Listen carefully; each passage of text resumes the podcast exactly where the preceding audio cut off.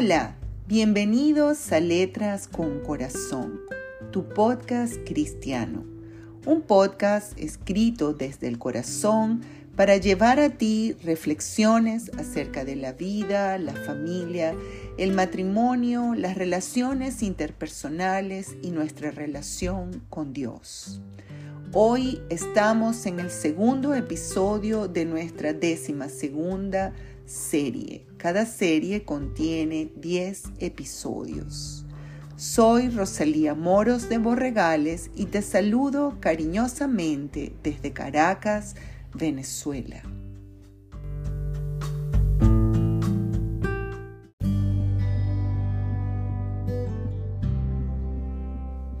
Refugio en el desmayo. En la vida de todos hay días en los que el entusiasmo nos levanta de la cama. Nos sentimos contentos, llenos de energía, dispuestos a hacer nuestro trabajo, ilusionados ante nuevos retos. En fin, con el corazón rebosante de los más nobles sentimientos. Hay otros días en los que al llegar la mañana nos sentimos asombrados de lo rápida que fue la noche, como si hace tan solo un pequeño rato nos hubiéramos acostado. Esos días en los que parece que hubiéramos recorrido largas distancias a pie mientras dormíamos. Nos sentimos pesados, cansados, como si nuestras fuerzas hubieran menguado pero sobre todo nos sentimos desalentados, a punto de desmayar. Los lingüistas estudiosos de la lengua castellana aseveran que la palabra desmayar viene del francés antiguo esmayer, que significa desfallecer. Al mismo tiempo, esta palabra francesa proviene del latín vulgar exmayare, que significa literalmente privar de fuerzas. Son muchos los factores que hoy en día nos privan de fuerza, los hechos de injusticia que ocurren ante los ojos de nuestra nación, ante la venia del mundo entero, hechos que simplemente pasan desapercibidos o son negados, distorsionados para recibir impunidad. El largo camino recorrido por la esperanza, mientras aún el túnel permanece oscuro con apenas algunos destellos de luz que son tragados por la voracidad de las tinieblas. El irrespeto al honor de nuestro gentilicio, tratado como un objeto al que pone precio el mejor postor. Los cientos de rostros inocentes atados a las cadenas subyugantes de la pobreza, al lado de la riqueza absurda que no se compadece de los sufrimientos ajenos. Las riquezas de una nación entera que se convirtieron en el botín de unos cuantos cuya única conquista ha sido la miseria. Son muchos los factores que por momentos se sienten como sendas rocas colocadas sobre nuestros hombros. Pero no queremos fijar nuestra mirada en los hechos perversos que transcurren en la vida nacional, en la mentira que pareciera el único lenguaje que les es conocido. Por el contrario, queremos levantar nuestra mirada al horizonte y exclamar como el salmista, alzaré mis ojos a los montes, ¿de dónde vendrá mi socorro? Mi socorro viene del Señor que hizo los cielos y la tierra. Él no permitirá que tu pie resbale, ni se adormecerá el que te guarda. Salmo 121, versos 1, 2 y 3. Porque nuestras fuerzas están desgastadas, nuestro ánimo desfallece, nuestras almas se hacen cautivas del desaliento pero no por mucho tiempo, pues hemos conocido la benevolencia del Supremo. Hemos corroborado su amor que nos espera, su fuerza que se potencia en aquellos que lo buscan en una oración cuando el corazón desmaya.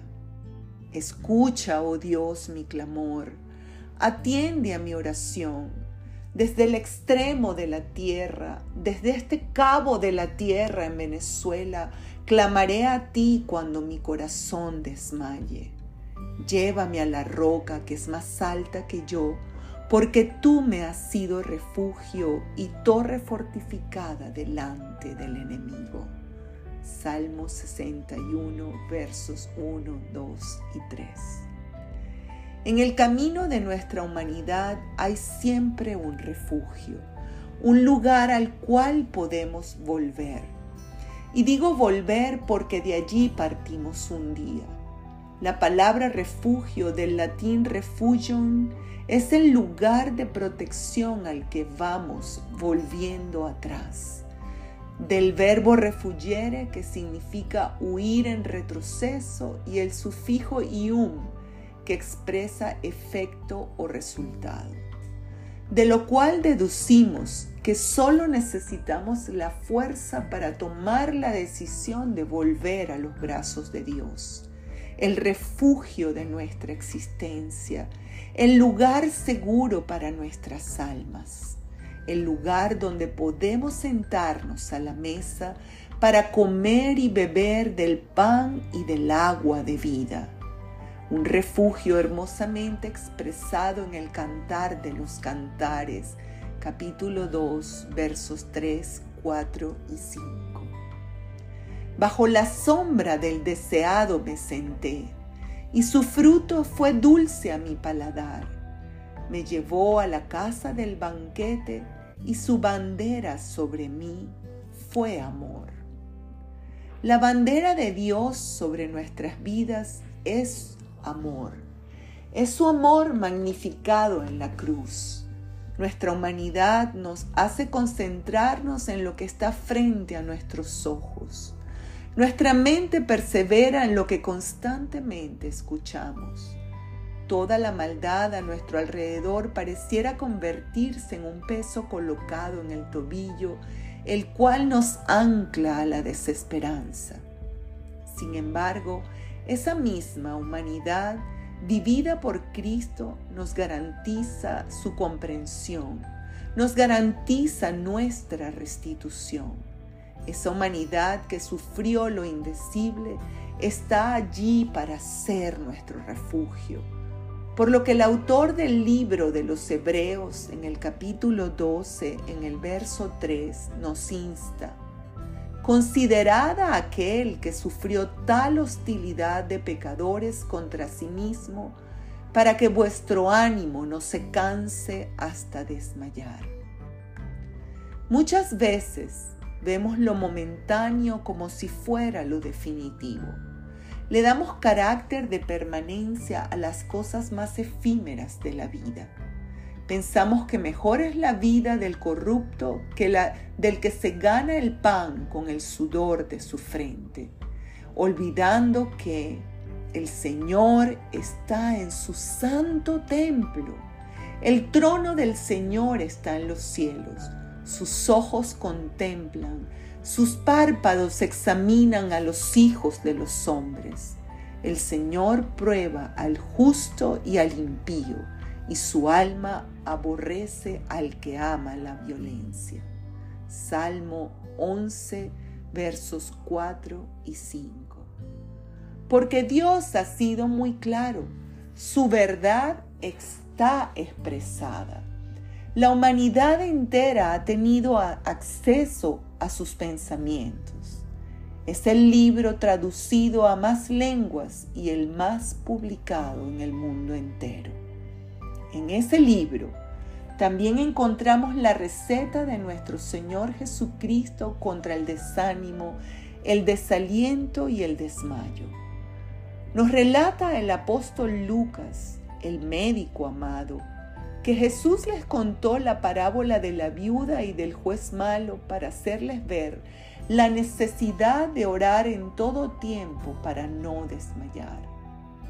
Dice la parábola que en una ciudad había un juez malo que ni temía a Dios ni respetaba a los hombres, como muchos hoy en día.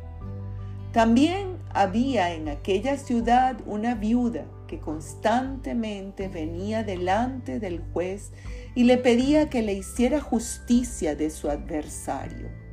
El juez malo se rehusaba a hacer lo que le correspondía, pero después de darse cuenta de la persistencia de la viuda, decidió hacerle justicia a fin de que no lo molestara más.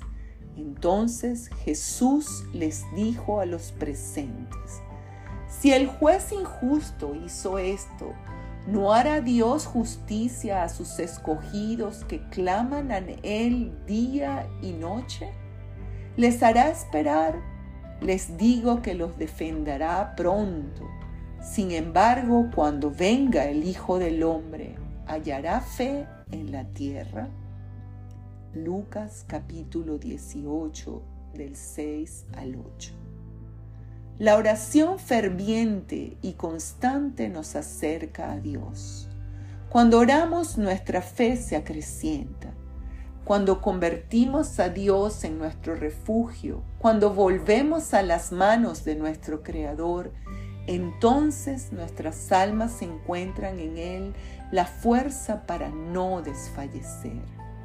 He aquí sus palabras hoy para todos los que se sienten desmayar. No temas porque yo estoy contigo.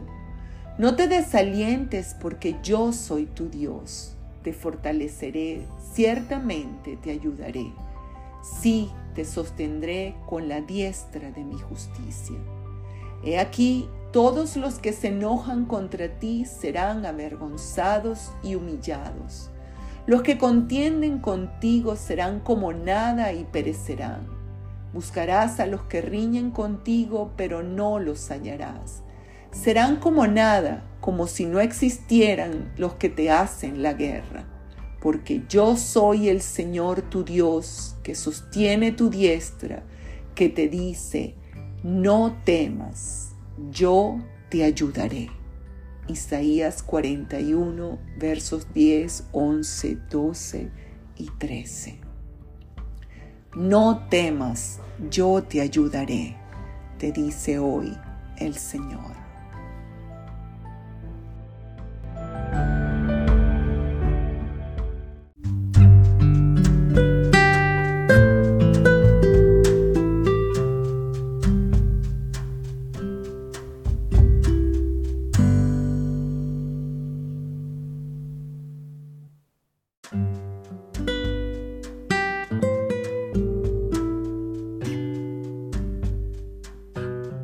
Has escuchado Letras con Corazón, tu podcast cristiano. Si este episodio de hoy, Refugio en el Desmayo, ha sido de bendición para ti, compártelo. Compártelo en primer lugar con tus seres amados y luego piensa en aquellas personas a las que crees que pudieras bendecir a través de este episodio. Desde Caracas, Venezuela, para ti con mucho cariño, Rosalía Moros de Borregales.